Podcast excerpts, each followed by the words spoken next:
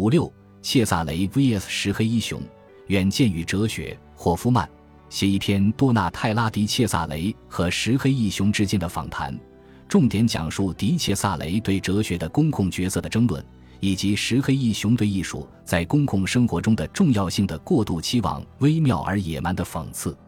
GPT 四可能的访谈，石黑一雄，感谢你今天能和我见面，迪切萨雷教授。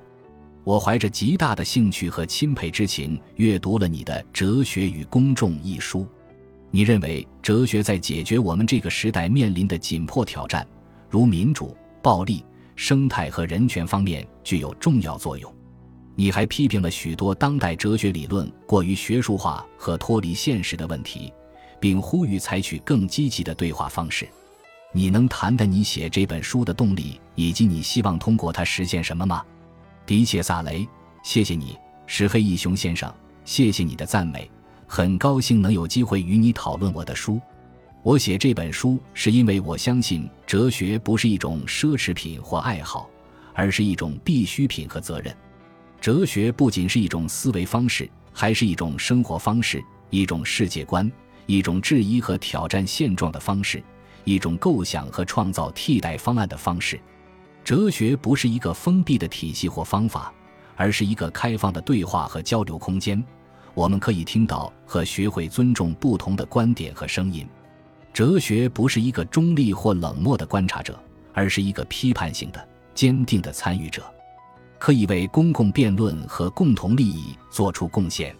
我希望我的书能激发和鼓励更多的哲学家和公民参与构建哲学的公共角色，并将哲学视为其他知识与表达形式的资源和合作伙伴，而不是威胁或竞争对手。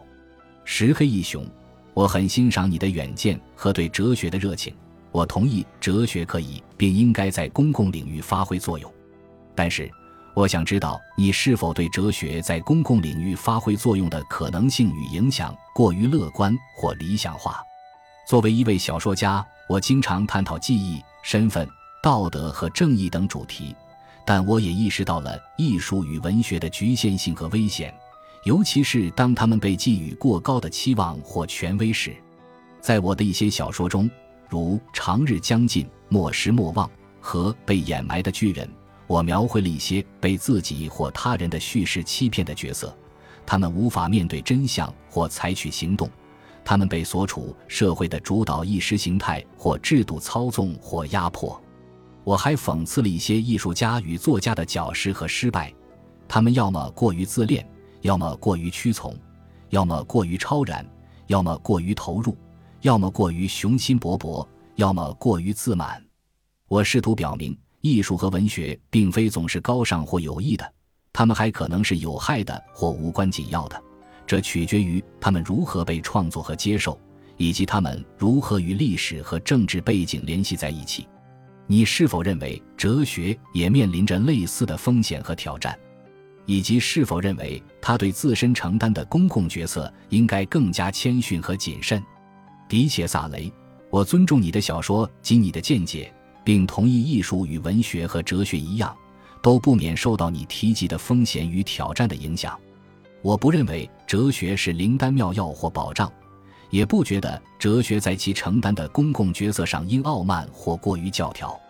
我认为哲学应保持谦逊和谨慎。但不应胆怯或沉默，哲学应能意识到并批判自身的局限性与危险，但不能听天由命或愤世嫉俗。我认为哲学要诚实勇敢，但不能天真或鲁莽。哲学应在谦逊和谨慎的同时，保有创造力与希望。哲学应既保持关注，又不放弃批判，同时要有建设性和支持性。哲学应诚实勇敢。但也要有同理心和尊重，哲学应谦逊和谨慎，积极且负责。我认为哲学应具备所有这些品质，因为哲学不仅是一种思考方式，还是一种生活方式，一种存在方式，一种质疑和挑战的方式，一种想象和创造的方式。我相信公共领域需要并值得拥有这样的哲学，